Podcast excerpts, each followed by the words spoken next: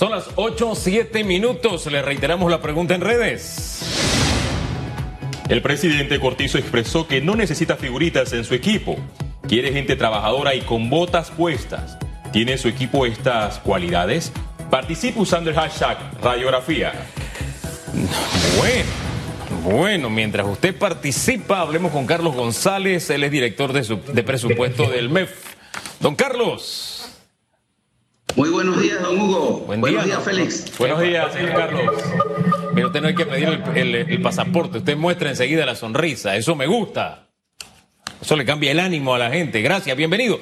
Oiga, don Carlos, me llama la atención lo que dice el presidente, gente que ejecuta. Es que vamos a usar el ejecutómetro, ¿no?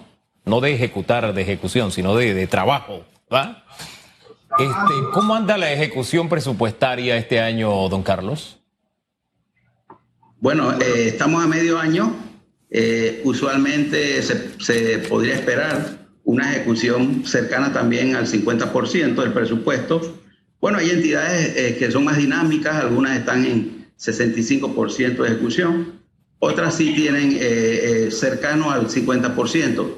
En términos generales, pudiéramos decir que va a un ritmo que es de esperarse que se pueda ejecutar el presupuesto razonablemente. Eh, me, da el promedio de ejecución presupuestaria del gobierno como tal, y ya que usted dice que a algunos le va bien en 65 y otros están por allá por el 50, dígame cuáles son esas entidades que están con máxima ejecución presupuestaria, quienes están a la cabeza de la tabla y quienes están al fondo de la tabla. Eh, bueno, el promedio de la ejecución de gobierno está por el orden del 48%. Algunas están por arriba de ese promedio y otros eh, eh, ligeramente por debajo. Eh, mencionar nombres en este momento eh, faltaría a algunas que no recuerde. Es una información que no tengo a mano y, como el tema de hoy era la gestión de deuda asociada al presupuesto, te debo la información, y, pero seguramente te la puedo compartir en otro momento. Ok, entonces no, lo vamos a meter en Honduras para que no termine en Guatemala. Solamente deme el histórico a estas alturas del año, cómo anda por lo general la ejecución presupuestaria. Históricamente el presupuesto ha estado por el orden del, 37 a 40%, pero hay que recordar también que este es un presupuesto que de alguna manera está recogiendo eh, necesidades que son de forzoso cumplimiento y atendiendo las calamidades del COVID. Eso pues le pone una dinámica diferente al presupuesto y el gasto está más a tono con la programación que, se tenía. En estos momentos, hablando de gasto, ¿a cuánto asciende el gasto público? A ver, eh, realmente eh, no, quiero dar excusa, pero no tengo esa información a mano y, el presupuesto tiene mucho, pero muchos números. Eh, el presupuesto sí se aprobó por 23 mil 24.380 eh, millones, eh, de los cuales eh, se, está ejecutando en este momento probablemente el 40% de, de, ese presupuesto. 40-47% de ese presupuesto. no, la verdad es que no, no era el tema que me habían invitado, así que no tengo esa información a mano y no quisiera pecar. Pues. Son demasiado... No, no, no, se, no se preocupe, vamos al tema de, de la de la deuda y la ejecución de la deuda. Eh, ¿En cuánto nos hemos endeudado solo este año? No lo quiero meter en los años anteriores del gobierno Cortizo. Este año, ¿y cuánto de lo que estamos obteniendo de deuda se destina a pago de planilla? Mire, el presupuesto eh, del año pasado y este año, tal como se había dicho, tiene un componente importante de financiamiento a través de la deuda pública.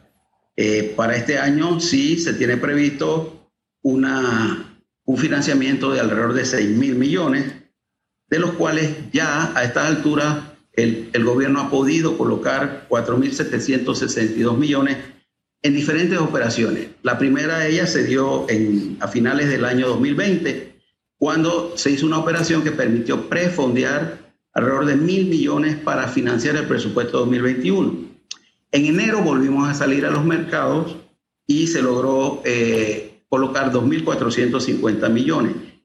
Estas operaciones fundamentalmente nos aseguraban poder pagar las obligaciones tempranas que había de amortización de deuda que estaban programadas y eh, en esta última operación que se hizo en junio, donde se han colocado para, para, el, para financiar el presupuesto 1.300 millones, estamos hablando de que ya tenemos 4.700, un poco más de, de recursos asegurados, es decir, el 80% del financiamiento que estaba previsto en el presupuesto ya se obtuvo.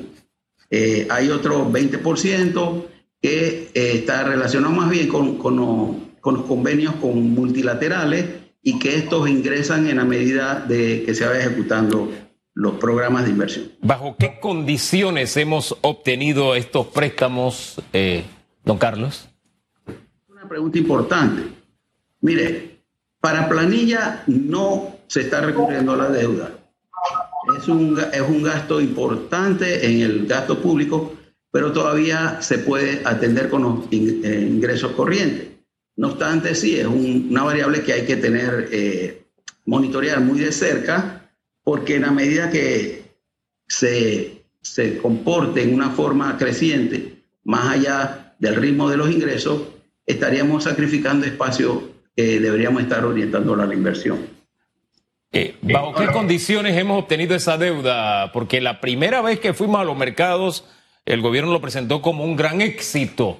¿Seguimos en esa ola de éxito o las cosas se nos está poniendo cuesta arriba, don Carlos? Es correcto, Hugo. Mira, esta operación refleja eh, consistentemente la confianza de los mercados financieros internacionales en la economía panameña. Panamá se considera un, un país que está manejando su situación fiscal de una manera responsable. Esta colocación de 2 mil millones, que fue el, eh, por lo que salimos al mercado, logró una tasa promedio ponderada de 3.36. Es muy, pero muy competitiva. Y si la comparamos con la operación más, eh, del, antes de COVID en el 2019, se, había obtenido eh, una tasa de 3.8, pero ojo, a 7 años esta operación se logró a 10 años y a una menor tasa que la que se logró en el, en el 19. En tiempos de COVID, créanme que en tiempos de, crisis, créanme que esa es una, una señal este, muy favorable y habla muy bien de la confianza que tienen los inversionistas en Panamá.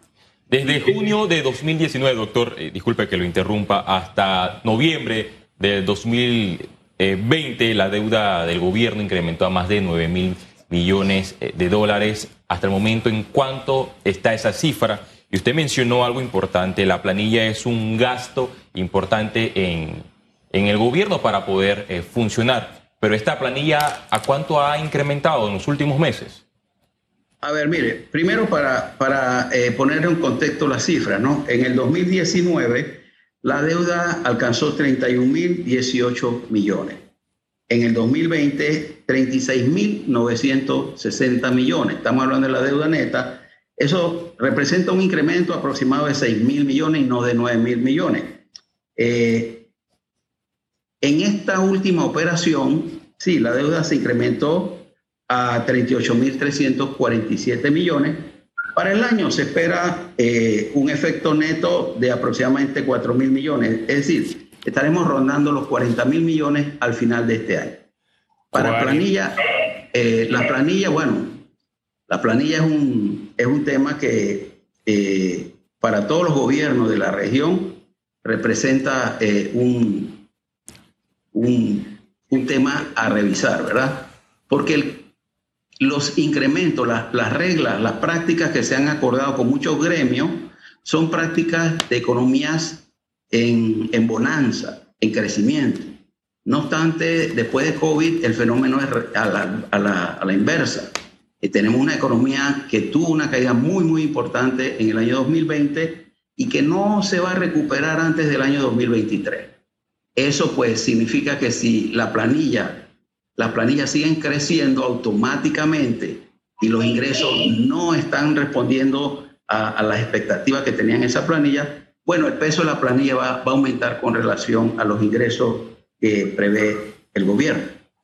Así que bueno, es un, es un tema que nos tiene, nos tiene eh, evaluando, sinceramente, eh, el gran, tiene un impacto importante, sobre todo porque estos aumentos no están vinculados a productividad ni a, ninguna, ni a ningún rendimiento. Son, como, como llaman los gremios, derechos adquiridos, o sea, por tantos años de servicio o porque conseguí una calificación o, un, un, grado, entonces eh, tienen derecho a un aumento automático. Ah, eh, disculpe, disculpe que estoy tratando de sumar y restar aquí mientras usted nos habla. Nos dijo que en el 2020 la deuda había aumentado a 36 mil millones y que en el 2021 había subido a 38 mil millones. Pero previamente nos había dicho que habíamos obtenido 4.762 millones. O sea, si a los 36 mil millones del año pasado le sumamos los 4.762 millones, me da 40.762 millones, no 38 mil como nos dijo. Lo que pasa es que vamos a hacer las matemáticas como deben ser. A ver, a ver, hágalo usted, ¿qué le espero? Está previsto en el presupuesto eh, contratar alrededor de 6 mil millones. Pero de estos, 1.800 millones, un poquito más, se va a orientar a la amortización de la deuda. Eso hay que restarlo de ese total. Por lo tanto, el, el, aumento neto en deuda va a estar por el orden de los 4 mil millones, que sumado a los 36 mil eh, millones del, del 2020, estaríamos hablando eh, estaríamos hablando de poco, poco más 40 mil millones. Ah, entonces era, la, era el rengloncito de amortización que no me lo había dicho. Ahora sí estamos hablando, ¿no? Cerraremos entonces en 40 mil millones de deuda el 2021, es lo que se prevé entonces. Así es. Don Félix. Eh, en mayo de 2019, eh, señor director González, el ministro del MEF, Héctor Alexander, señaló en la Asamblea Nacional, justo en la Comisión de Presupuesto, que él no estaba de acuerdo con el incremento de la planilla del gobierno. ¿Usted a título personal está de acuerdo o no con este incremento? No es un tema de si estamos de acuerdo o no, sino si es prudente y si es conveniente en estos momentos, evaluando la situación fiscal y económica que vive el país. Eh, es, es cierto que en la medida en que tienes un aumento automático del gasto y los ingresos están cayendo, pues le crea una presión muy fuerte al, manejo fiscal y presupuestario, ¿no? Entonces, no es una situación conveniente, pero no es algo que, uno pueda definir si está de acuerdo o no de acuerdo. Los aumentos de salario eh, es difícil y, eh, no estar de acuerdo con que las personas aspiren a mejorar su situación económica y de bienestar. Así que eh, el tema no está ahí, el tema está en si es posible o si está creando una situación que haga, que haga difícil cumplir en, adelante esa obligación. Bueno, entonces vamos, vamos a utilizar sus calificativos, vamos a olvidarnos si está de acuerdo o no, vamos a utilizar el suyo. ¿Es prudente o es imprudente este aumento eh, en la planilla estatal?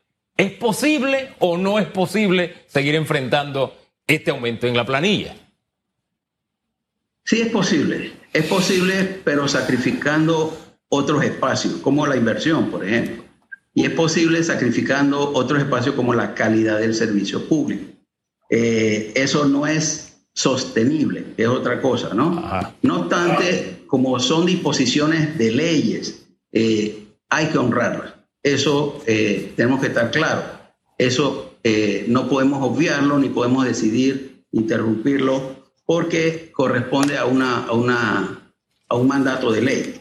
Sí, eh, ahora, ese es un aspecto o es un renglón, pero tengo entendido que cuando hablamos de aumento de planilla, hablamos también de el aumento del el número de funcionarios contratados. Eso ha aumentado. No es solamente los aumentos por ley, don Carlos.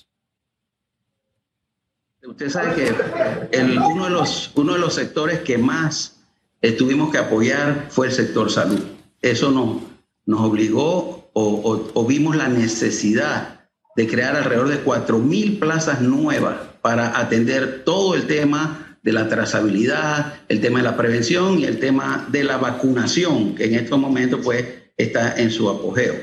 Eh, otro, otra área que también tuvo que, fortalecerse fue el, de, el del tema de la, de, la, de la atención del programa de Panamá Solidario, que aunque hubo un gran número de voluntarios, habían operaciones muy específicas que tuvieron que ser reforzados eh, y eso significó alrededor de, de, unas 100 posiciones adicionales. Fíjese, usted me eh, habla de salud 4 mil, me habla de 2 mil más, de unos 100 funcionarios más, pero se ha disparado la planilla en más de 10 mil empleados, más de 10 mil funcionarios, don Carlos. Tengo, no tengo esa cifra en mi radar, no, no creo que sea 10 mil porque nosotros hemos hecho igual. El informe eh, de Contraloría, para, que, para ubicarlo en el radar, es en Contraloría, para que tenga clarita la radiografía. Ellos fueron los que dieron la cifra, a junio de este año. Comparado con junio del año pasado. Bueno, nosotros, eh, la primera acción que tomó este gobierno fue congelar alrededor de 10.000 posiciones en el 2019. Eso tuvo un efecto en el 2020 y igualmente se tomaron acciones que implicaban la eh, contención de algunas acciones de personal que no eran necesarias y representó en este año alrededor de 7.000 eh, posiciones que, que no han sido habilitadas.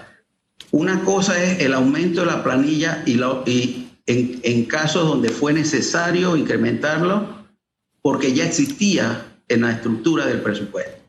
Y la otra cosa fue limitar esa posibilidad de que, de que se incrementara más. Nosotros vemos también el, que ese es un tema donde hay bajas y hay altas. Hay un proceso que sí se ha autorizado y es el reemplazo de posiciones de jefatura o de posiciones que son vitales para eh, no desmejorar la calidad del servicio. Eh, obviamente que el tema de el tema histórico de la planilla es creciente porque los, la demanda de servicios siempre es creciente y en ese sentido lo que, lo que tenemos que cuidar un poco es la magnitud del incremento. ¿verdad? yo, yo, en lo personal, yo en lo personal creo que esto tenemos que mirarlo con mucha, tenemos que mirarlo con lupa hay una institución donde yo fui, no voy a decir el nombre, pero esa institución, y porque ya lo he dicho aquí públicamente, ¿cuál les voy a decir? Caja de Seguro Social, pero que está fuera de, lo que es eh, la contratación en general. Pero fíjese, Caja de Seguro Social, usted llega, va, le, preguntan primero a dónde va, ¿no? Ahí hay un funcionario. Entonces usted va a la ventanilla. En la ventanilla hay un funcionario que lo atiende y hay un funcionario de pie detrás, ¿no? Entonces le dice a dónde usted va. Entonces pasa a la siguiente puerta. En esa puerta hay dos funcionarios y le preguntan, ¿ya usted fue a ventanilla? Sí. Entonces, para que pase a donde hay una mesa para que usted muestre, donde hay dos funcionarios más, lo que le dieron en ventanilla. Fíjese usted todos los salarios que estamos pagando ahí. Eso nomás para hablar del seguro social. Pero yo quiero volver a un tema que usted mencionó hace un rato. Usted dijo que los aumentos salariales por ley están relacionados con un momento de bonanza de la economía. Nosotros hemos visto múltiples publicaciones de grupos familiares que se llevan para su casa entre 20 mil, 30 mil dólares. Está de más decir ya cuáles son esos grupos familiares. Eh, no tenemos realmente salarios de alto nivel propios de esa bonanza económica. Los salarios de los asesores, etcétera, no están en el rango de bonanza económica. ¿No será mejor ajustarlo a la crisis que estamos viviendo? ¿Usted qué piensa? Mire, en tiempos en tiempo de pandemia, obviamente que son temas muy difíciles de, manejar. Lo cierto es que la administración pública es un proceso que viene eh, en desarrollo, en crecimiento.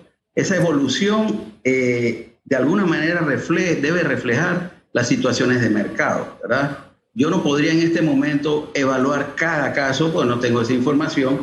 Y eh, lo cierto es que la estructura salarial debe reflejar también las condiciones de mercado. Lo que pasa es que las leyes panameñas eh, tienen una norma constitucional que le, da inflexibilidad a esa, a, esa, esa, política económica y como es muy normal en, en, el resto de los países, cuando las cosas van bien, bueno, se pueden mejorar los salarios y cuando no van tan bien, pues se hace un ajuste hacia abajo.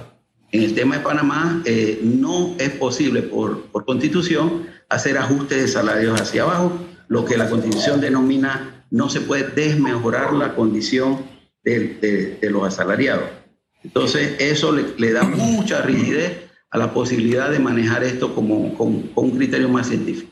Actualmente, ¿cuáles son esas políticas de contención del gasto que está ejecutando el gobierno nacional. Usted mencionó, por ejemplo, una que fue congelar estas 10 mil personas que buscaban entrar al gobierno nacional. Pero recuerdo que el presidente Laurentino Cortizo eh, trató de impulsar un proyecto de ley que buscaba hacer reducción salarial a altos funcionarios y el que él mismo fue engavetado en la Asamblea Nacional. Y recuerdo que el presidente dijo que si esta ley no era aprobada, él mismo haría una lista con los funcionarios que de manera voluntaria eh, harían esta donación de su salario en medio de la pandemia.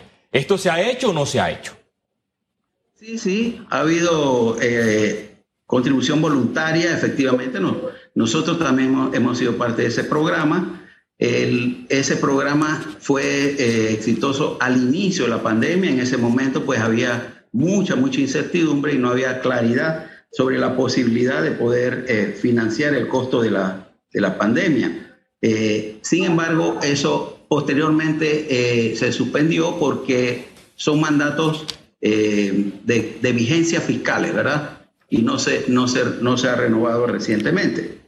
Sin embargo, eh, sí hubo muchas medidas que fueron necesarias adoptar para generar ahorros o, o reorientación de gastos que originalmente se habían previsto antes de la pandemia. Por ejemplo, hubo una política para reducir el costo de los alquileres de las oficinas públicas, que originalmente estaba eh, alrededor de 12.50 por metro cuadrado y hasta 15 por metro cuadrado llegaban algunas, se estandarizó en 10, 10.50 por metro cuadrado. Esa vigencia, eso todavía está vigente. Eh, hubo una, una clara política de, de priorización de las de las misiones que generaban viáticos, especialmente viáticos al exterior. Obviamente, en medio de una pandemia, eran muy pocas los viajes al interior que se hubieran podido justificar, con excepción del, Ministerio de Relaciones Exteriores, que tiene pues una, una función fundamentalmente en, el exterior, y algunas operaciones que tuvo que hacerse eh, eh, en el exterior. De esa manera se redujo significativamente en más de 12 millones el, renglón de viático. Sí. Bueno, ahí no, se, no, ahí no se incluye al presidente de la Asamblea que se fue en un viaje inexplicable que nos costó 21 mil dólares a todos, o sea que nosotros se lo pagamos, 21 mil dólares hasta donde sabemos. Pero en fin, ya se nos acabó el tiempo, quiero cerrar con esto. El ministro de Economía y Finanzas dijo en abril, si la memoria no me es infiel, que las finanzas públicas estaban en rojo. La pregunta es sencilla, ¿siguen en rojo? Cuando se refirió a que estaban en rojo significa que el gasto de, operaciones era mayor a los ingresos corrientes del gobierno. Desde ese punto de vista, el balance corriente sigue en rojo. Iba a estar en rojo hasta el final del año. Por eso es que el país tuvo que recurrir el año pasado y este año a los mercados a buscar financiamiento y complementar la caída de ingresos corrientes que se estaba experimentando producto del COVID. Mire, esta operación ha sido muy necesaria para evitar el desplome de la economía. Si teníamos una crisis sanitaria, había que evitar una crisis económica más profunda. Eh, eso se ha logrado satisfactoriamente, los mercados eh, lo han entendido así y eh, hoy por hoy eh, dentro de la operación que se hizo recientemente, se incluyó una operación de manejo de pasivo que nos permitió recomprar deuda por alrededor de 715 eh, mil millones, casi 716 mil millones. Eso es para generar confianza en los inversionistas de que Panamá está mejorando su perfil de deuda, especialmente en el año 22 y 24, donde vamos a tener o teníamos una, una presión muy fuerte de obligaciones esto nos permite mejorar ese perfil de deuda y es lo que nos abre el espacio para tener eh, acceso a los mercados. Mire, esta operación tiene algo importante que a lo mejor no hemos visto. Esta fue una operación local, liderada por bancos locales. Usualmente íbamos a los mercados internacionales, especialmente a Nueva York. En esta ocasión la operación se hizo local esto permitió que los inversionistas locales, pero también se abrió al, mercado internacional, participaran. Eh, de esta manera, eh, hay un, hay un fortalecimiento de lo que es el mercado, el mercado de valores de Panamá y eh, ha sido muy, bien vista por, por todos los, los, mercados financieros como una operación bien pensada y que ayuda a mejorar la confianza de Panamá en su futuro. Don Carlos, gracias por conversar con Panamá. Que tenga muy buen día. Gracias, Hugo. Hasta luego. La próxima vez, sí, avísame del tema y, te traigo municiones, ¿no? Gracias. Eh, interesante las preguntas. No, y nos dio muy buena, muy buena información. No se preocupe. Gracias. Que tenga buen día. Eh, la finanza pública es un mundo, de verdad, tener toda esa información a mano es un poco complicado, pero el hombre tiene información valiosa. Cerramos con 40 mil millones de dólares en deuda este año. El gobierno entró con, si la memoria no es infiel, cerca de los 26 mil millones. Es decir, casi 15 mil millones de dólares en deuda. Deuda que tiene usted y que tengo yo que tenemos que pagar. Félix, prepárese. Yo le, yo le dije que tenía que sacar la libreta para tomar los cálculos porque eso eran números y números y la verdad que fue interesante esta entrevista con el director del presupuesto general del Estado. Vámonos a un cambio comercial. Regresamos en breve.